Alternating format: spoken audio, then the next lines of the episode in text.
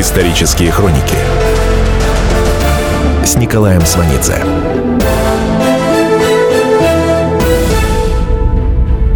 Год 1951. Сегодня в центре города Ульяновска, бывшего Симбирска, на Советской улице, стоит Ленинский мемориал. В 1951 году на его месте еще стоял Ильинский храм. В 1951 году от Ильинского храма одни стены. В храме трикотажная фабрика. Над алтарем фабричная 20-метровая труба. Из нее день и ночь летит шлак – Вторая короткая труба внизу, прямо в алтаре, торчит в бок. Из этой трубы тоже летит шлак. Прямо во двор с жилыми домами. Некоторые, проходя по двору, останавливаются перед бывшим алтарем, то есть перед шлаковой трубой, и крестятся. В одном из этих старых деревянных домов в бывшей кухне живет Нина Алексеевна Кривошеина сыном Никитой, 15 лет. Возможность жить в этой кухне – огромная удача. Из той комнаты, где они жили раньше, на улице Рылеева, их выселили. Хотя, может быть, это и к лучшему. Соседи, которые жили за фанерной перегородкой, на Кривошейных стучали. Начальник жил отдела, полковник Федоров, который помог Кривошейным с новым жильем, так прямо и сказал.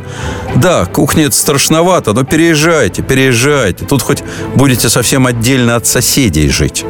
А потом полковник Федоров взрывается. Хотите, я вам покажу все доносы, которые соседи на вас написали? Вот они здесь у меня, в ящике. Ну вот хотя бы. Когда ваш сын приходит домой, вы с ним говорите по-французски. Ваш сосед пишет, что плохо это, потому что он не понимает, о чем вы говорите. А значит, и сообщить ничего не может. Нина Алексеевна Кривошеина действительно говорит сыном по-французски. Они три года как приехали в Ульяновск из Парижа. Муж Нины Кривошеиной, Игорь Кривошеин, участник резистанс французского антифашистского сопротивления. Летом 44-го арестован, отправлен в концлагерь Бухенвальд, потом в Дахау, освобожден союзниками. 22 июня 1946 года в парижской газете «Русские новости» был опубликован указ Президиума Верховного Совета СССР о восстановлении в гражданстве СССР подданных бывшей Российской империи, а также лиц, утративших советское гражданство, проживающих на территории Франции. Русская эмиграция, вся политическая, она спровоцирована большевистским переворотом 17 года. Но война и победа СССР над фашизмом произвели грандиозное впечатление на русскую эмиграцию. Многие считают, что наступила новая эра, что и внутри самого Советского Союза вот-вот начнутся перемены. Указ Верховного Совета будоражит души. Многие мечтают о советских паспортах. Иммиграция раскалывается. Возвращаться или оставаться. Раскол проходит даже внутри семей. По форме указ о восстановлении в гражданстве имеет чисто пропагандистский характер. По сути, это сталинский реванш над теми, кто укрылся от него в 20-х и 30-х годах. Теперь он манит их в мышеловку. Они идут. Вместо сыра любовь к родине. Новые паспорта выдают в советском посольстве. Заявление об обмене паспорта можно подавать в посольство СССР во Франции до 1 ноября 1946 года. То есть иммигрантам первой волны, людям, не бывшим на родине четверть века, дается всего 4 месяца, чтобы принять поистине судьбоносное решение для себя и за своих детей – После войны русская эмиграция во Франции составляет около 65 тысяч человек. Около 10 тысяч получают советские паспорта. На самом деле, эта история начинается раньше, во время войны. Русская эмиграция активно участвовала в резистанс, во французском движении сопротивления. Многие погибли, были казнены.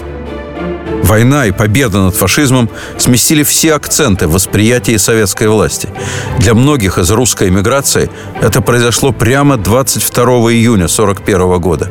22 июня 1941 начинаются аресты среди русских эмигрантов. Гестапо входит в их квартиры со словами «Вы русский? Да.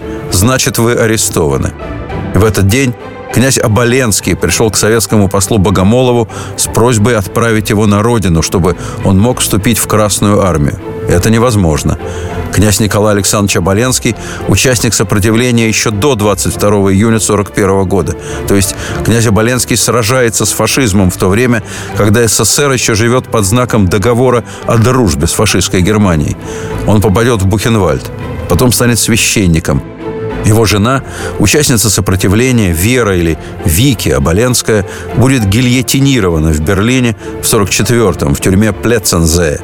На русском кладбище в Сан-Женевьев-де-Буа ее мемориальная доска. Николай Вырубов просится в Красную армию или хоть окопы рыть, но на русской земле – не удается.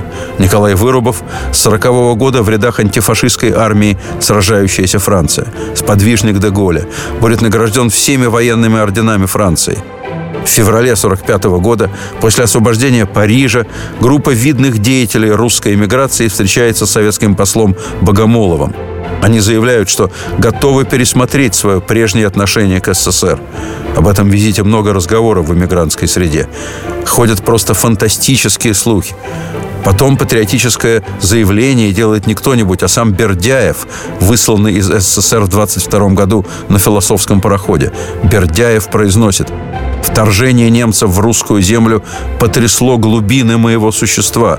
Присущий мне патриотизм достиг предельного напряжения. Советская власть – единственная русская национальная власть. Никакой другой нет. Нужно пережить судьбу русского народа как свою собственную судьбу. После этого заявления Бердяева его сосед по парижскому пригороду Кламар Николай Симонов прекращает всякое общение с ним. Потомственный русский офицер Николай Симонов приходится родственником по линии отца советскому поэту Константину Симонову. Константин Симонов в 1946 приезжает во Францию, пытается встретиться со своим французским родственником. Тот от встречи категорически отказывается. Симонов направлен во Францию, чтобы уговаривать вернуться на родину русского писателя и нобелевского лауреата Ивана Алексеевича Бунина.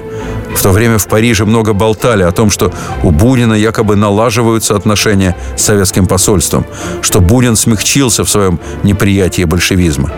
Симонов встречался с Буниным несколько раз. Сначала в ресторане «Ла Перус» на берегу Сены, потом в тех местах, которые предпочитал Бунин. Разговаривали подолгу.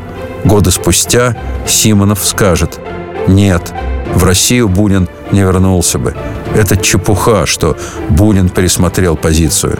Ничего он не пересмотрел». Исторические хроники с Николаем Сванидзе.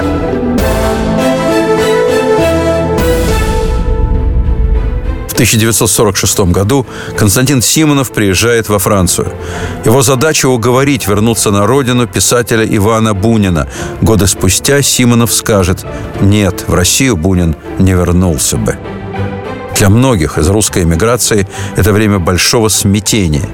Долгие годы они жили с ощущением, что их отрыв от родины – явление временное. Жили, что называется, на чемоданах.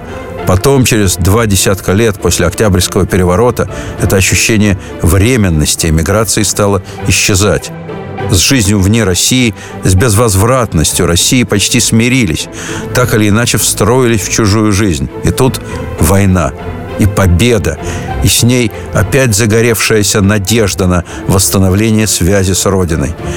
Они всегда любили Россию с той особенной силой, которую дает только разлука. Эта любимая Россия одержала великую победу над фашизмом, и уже невозможно ее, любимую, отделить от России сталинской. Все вдруг путается – то время как в послевоенном СССР в соответствии с новой великодержавной националистической струей слово «советский» все чаще подменяется словом «русский», в Париже «русское» многие начинают называть «советским». Тут и появляется сталинский указ о возможности получения советского гражданства. Продолжение слушайте через несколько минут. Спорт после ужина на радио «Комсомольская правда». Меня зовут Евгений Зичковский. И на выходных я занимаюсь спортом. Ну как занимаюсь? Слежу за спортивными событиями. Так что для меня понедельник – день тяжелый вдвойне. Но я все равно расскажу вам о главных новостях из мира спорта. Ведь в нашем деле только так. Превозмогая усталость. Программу «Спорт после ужина» с Евгением Дичковским слушайте каждый понедельник в 22.05 по московскому времени. Исторические хроники с Николаем Сванидзе. 1947 году Союз русских патриотов превращается в Союз советских граждан. Новых советских граждан с 30-летним иммигрантским прошлым, не имеющих представления о реальной жизни в СССР, приглашают на приемы в советское посольство. Посол Богомолов встречает их на верхней площадке парадной лестницы. Рядом с ним жена, отлично и скромно одетая, говорившая по-французски. Она всем очень нравилась. Богомолову задают массу вопросов. Например, можно ли будет, вернувшись на родину, навещать родных, оставшихся во Франции? Надо дать должное послу Богомолову. В ответ на вопрос он очень долго молчал. Потом он сказал, вряд ли в первое время это будет возможно. В июле 47-го в Париже был Молотов. Он принимает в посольстве на улице Гринель большую группу эмигрантов. Молотов говорит, может случиться, что вернувшихся на родину будут попрекать их иммигрантским прошлым. Что ж делать, вздохнул Молотов. В таких случаях обращайтесь ко мне. По приказу министра внутренних дел Джуля Мока в ноябре 47-го производятся аресты 24 наиболее активных деятелей Союза советских граждан. Во-первых, эта организация с филиалами по всей Франции имеет ярко выраженную политическую окраску и вызывает подозрения у французских властей. Во-вторых, это жест французских властей в адрес французских коммунистов, которые крайне активны во время войны. А кроме того, поворотный момент для многих из рядов русской эмиграции приходится на начало холодной войны. Им не дают времени на раздумье. Арестованные русские эмигранты с советскими паспортами вывезены в советскую зону в Германии, оттуда в товарных вагонах в СССР. Есть случаи совершенно концентрированные. Русский эмигрант Григорий Николаевич Товстолес в 1951 году арестован в Париже французскими властями, выслан в советский сектор Берлина, а через два дня оказывается в тюрьме Моабит, где во времена нацизма сидели немецкий коммунист Эрнст Тельман и татарский поэт Муса Джалиль. В стенах Моабита советский военный трибунал приговаривает высланного французами эмигранта Товстолеса к 25 годам лагерей. В скотском вагоне его вывозят в Тайшет. Знакомые, узнав о его судьбе, говорили «вернулся на родину на 25 лет». Александр Угримов вспоминает. На остановках к поезду будут подходить деревенские женщины, торгующие молоком. Они спрашивают, кто вы такие? Когда мы отвечаем «русские», они не верят и смеются. На русских совсем не похожи. Русские не такие. Вместе с Александром Угримовым в одном товарном вагоне едет и Игорь Кривошеин – он только недавно пришел в себя после Бухенвальда. До участия в сопротивлении, то инженерной работы в Париже, он в Крыму, в рядах армии Врангеля. Он сын Александра Васильевича Кривошеина, возглавлявшего правительство Врангеля в Крыму, профессионально занимавшегося экономикой на этом последнем свободном от большевиков куске России. У него огромный опыт. Он был министром земледелия в правительстве Столыпина в момент проведения знаменитой аграрной реформы. Петр Аркадьевич Столыпин убит на родине в 11 году. Александр Васильевич Кривошеин умрет в Берлине в начале эмиграции. Его сын с советским паспортом едет в СССР. В это же время параллельно с так называемой реэмиграцией идет репатриация, то есть возвращение в СССР советских военнопленных и лиц, угнанных на работу на территории Третьего Рейха. Женщины, вышедшие замуж за советских пленных, едут с ними на их родину.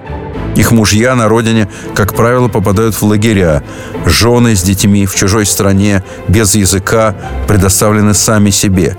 Муж француженки Рене Клод Виланше в лагерь не попал – он ее с тремя дочерьми просто бросил, а имущество, привезенное из Франции, продал и пропил. Она оказывается в деревне, в Курской области. По чудесному стечению обстоятельств у нее по прибытии в СССР не отобрали французский паспорт. После того, как муж ее бросил, она решила вернуться во Францию. Соседи по деревне советуют ей ехать в Москву. Говорят, там есть французское посольство. Может, говорят, уедешь домой. На перекладных доезжает она до Москвы. По-русски не говорит, даже понимает плохо. Невероятно, но она попадает на прием во французское посольство. В посольстве говорят, что возвращение назад невозможно и отбирают французские документы. Она возвращается в деревню. К ней приходят из МГБ, допрашивают, угрожают, а потом дают советский паспорт. Так она и живет всю жизнь. Исторические хроники с Николаем Сванидзе. Незадолго до начала реэмиграции в Париже, и не только в Париже, в продаже появляются пластинки Александра Вертинского, изданные в СССР. До войны иммигранты Вертинского слушали тайно, вспоминает композитор Никита Богословский. Его пластинки привозили контрабандно из-за границы и давали послушать. Давали с выбором, кому можно, кому нельзя. Потому что если человек увлекался Вертинским, вообще могли посадить. После войны, после его возвращения, его пластинки в СССР по-прежнему не продают. Их выпускают и продают на Запад. На Западе кажется, что это признак новой жизни. Многолетний иммигрант Александр Вертинский вернулся на родину и выступает с концертами.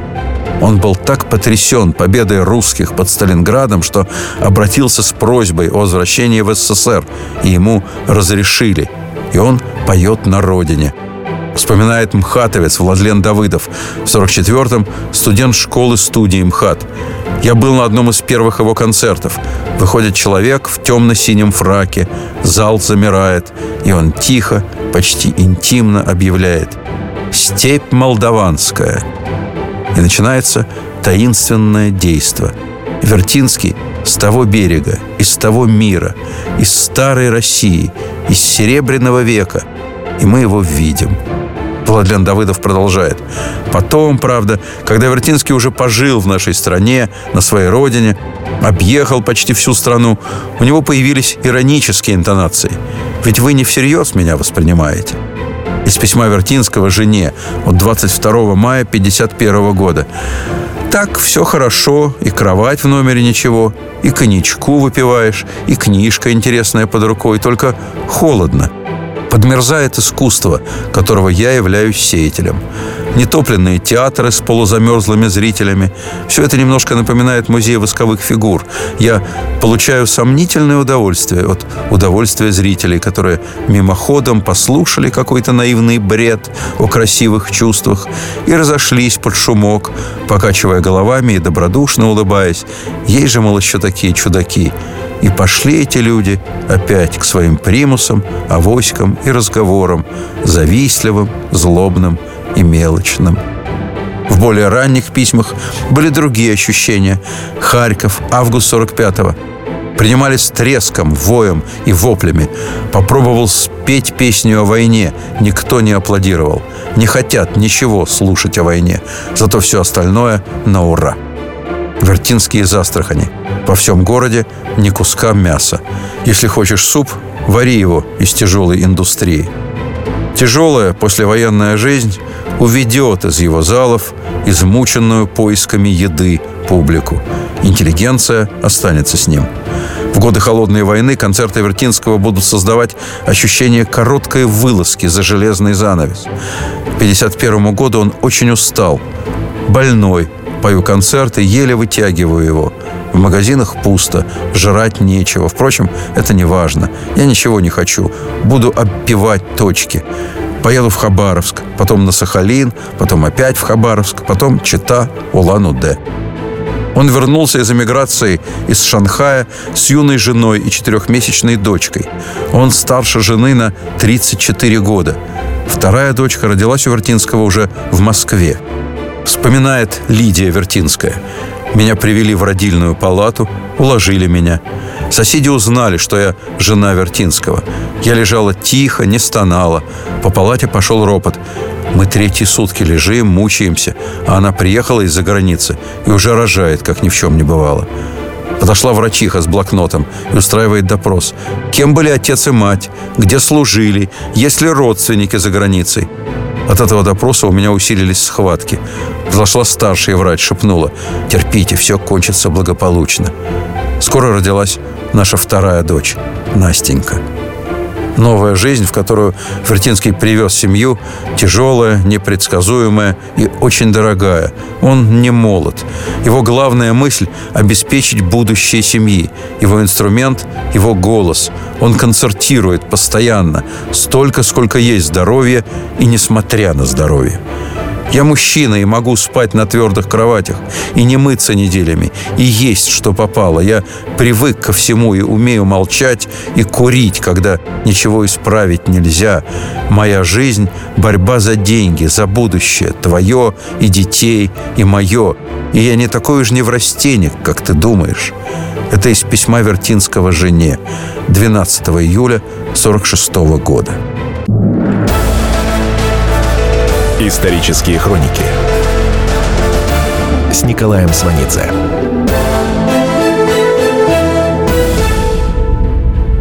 В 1946 году Александр Вертинский ездит с концертами по стране вдоль и поперек.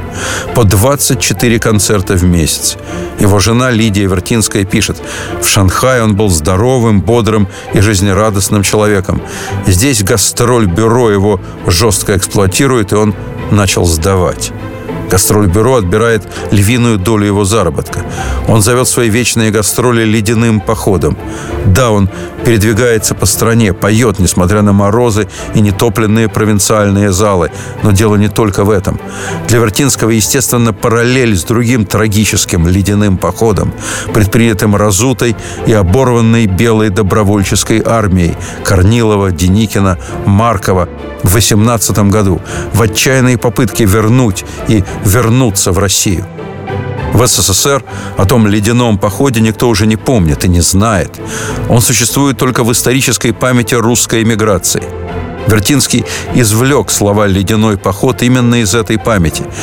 14 лет после возвращения на родину Вертинский концертирует без отдыха.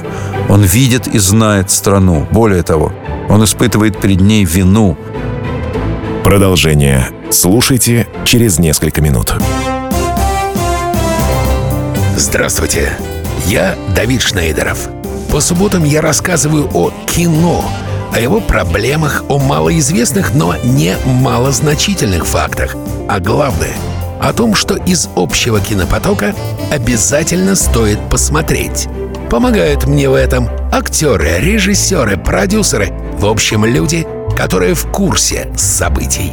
Погружайтесь со мной в самое массовое из искусств — программу «Синемания». Слушайте каждую субботу с 13 часов по московскому времени на радио «Комсомольская правда».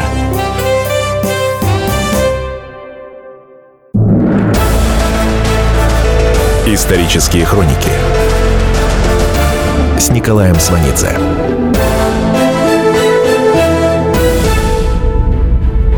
1946 году Александр Вертинский ездит с концертами по стране вдоль и поперек. По 24 концерта в месяц.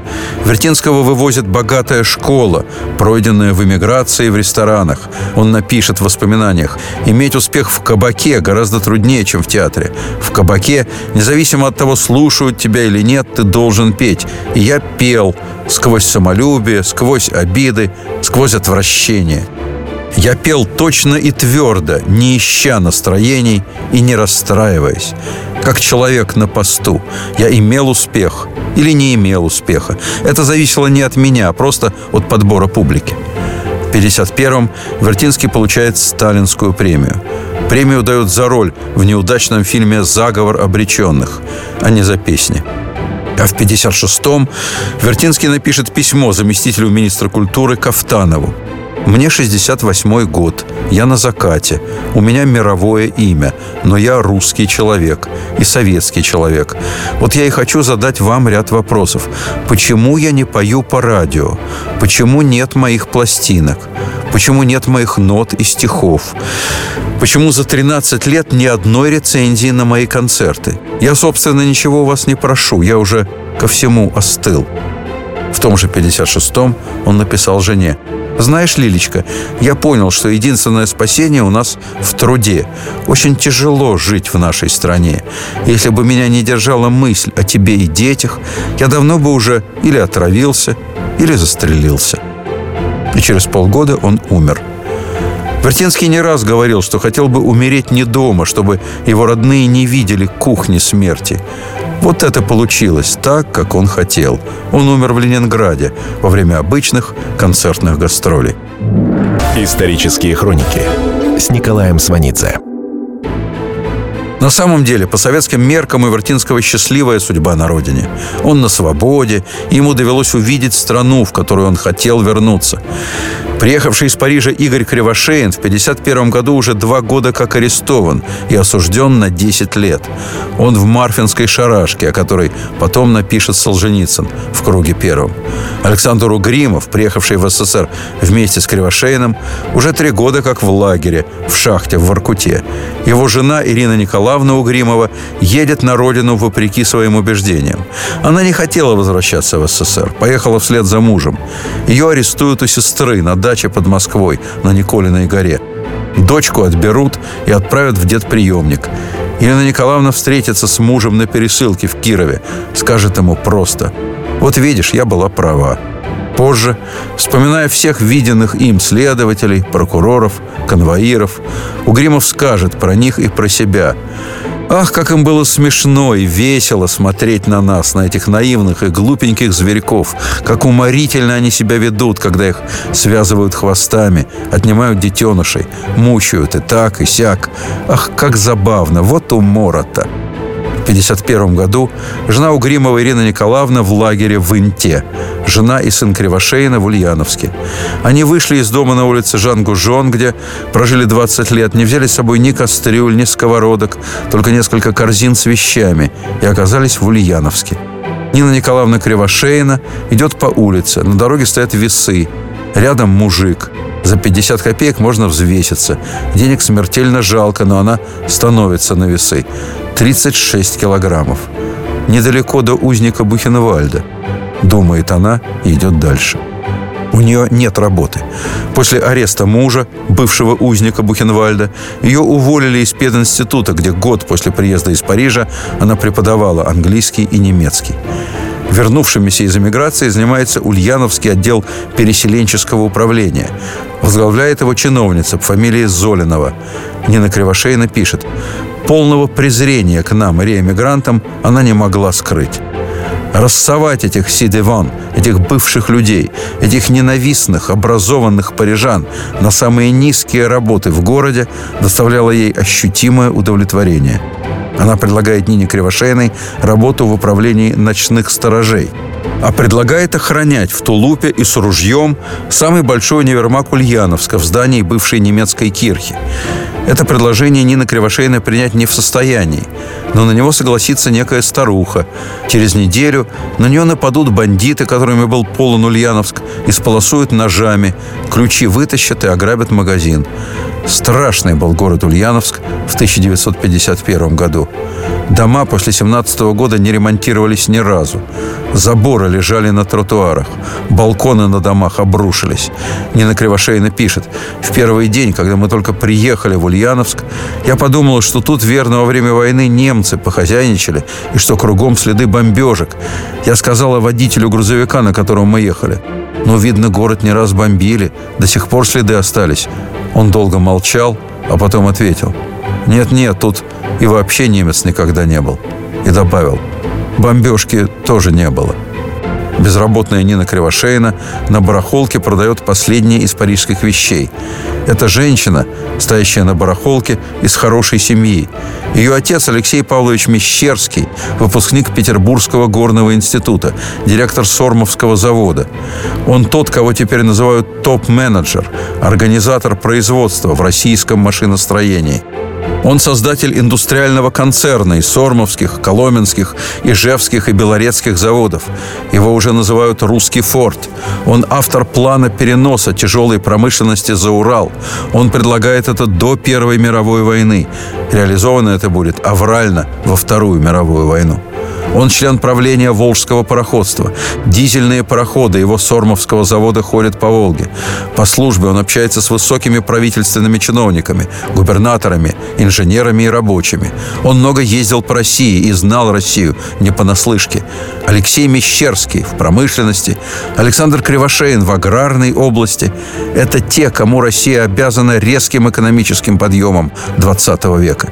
Их дети Нина и Игорь соединятся уже в эмиграции революции в Париже. А до революции еще в Петербурге к Нине сватался начинающий композитор Прокофьев. Не сложилось.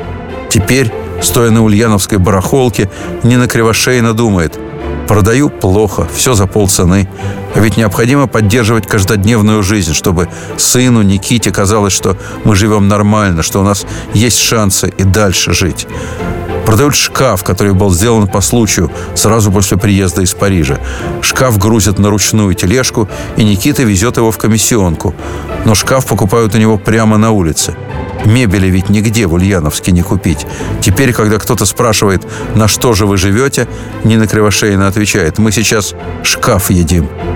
Как-то на Гончаровке Нине Кривошеиной кто-то из знакомых подает милостыню. Она с благодарностью принимает.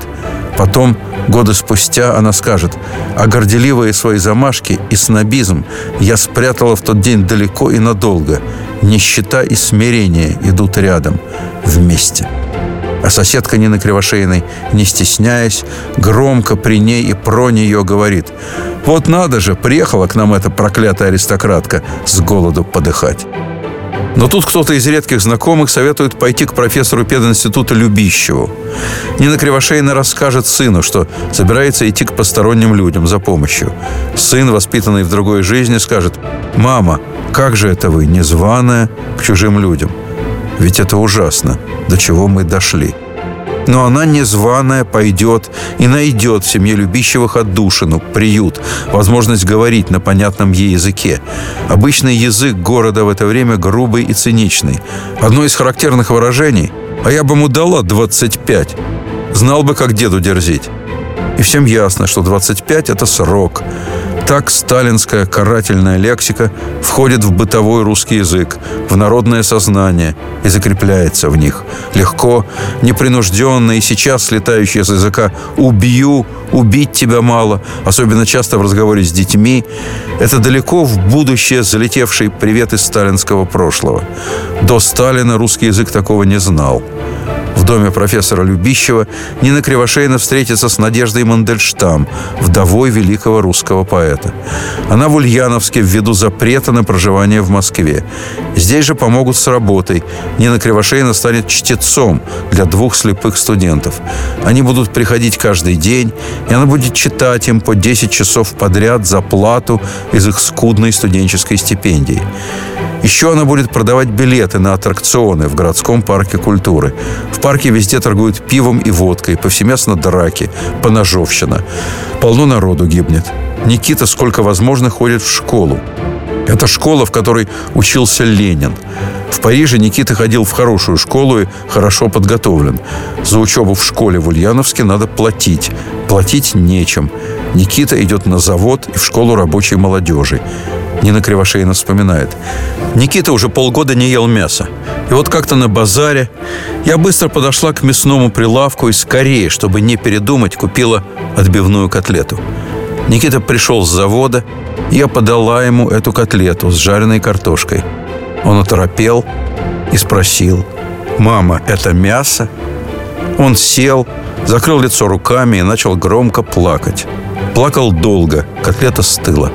Потом он ее съел и заснул. Исторические хроники с Николаем Сванидзе.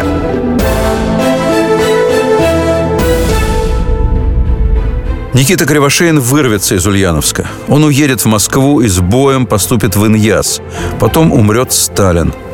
Отец Никиты выйдет на свободу. Вся семья соберется в Москве. Никита поступит на работу в журнал «Новое время». А после антисоветского восстания в Венгрии, его кровавого подавления советскими войсками, он ухитрится опубликовать в газете «Монт» статью о советской интервенции в Венгрию.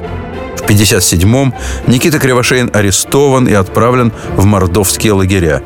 В 60-х годах, выйдя из лагеря, он будет ежегодно просить разрешения навестить в Париже родственников. Ему будут отказывать. А в 70-м ему скажут, если вы попросите о выезде во Францию на постоянное место жительства, мы вас выпустим. Его родители настоят на том, чтобы он уехал. Отец приедет к нему в Париж в 73-м и вернется в СССР. Когда он вернется, в Авире удивятся. Как? Вы вернулись? И тогда кривошеины поймут, что на родине их никто не удерживает. Более того, не против, чтобы в СССР их не было. Открытку с просьбой явиться за загранпаспортами Кривошеины получат в день высылки Солженицына. По настоянию Солженицына Нина Алексеевна Кривошеина напишет свои воспоминания. Исторические хроники с Николаем Сванидзе.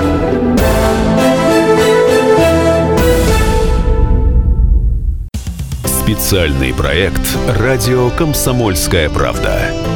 Что будет? Сегодня мы говорим о том, что будет завтра. Ведущие эксперты и политики делают свои прогнозы. В эфире Владимир Сунгоркин и Александр Яковлев. Программу «Что будет?» слушайте каждую среду в 19.05 по московскому времени.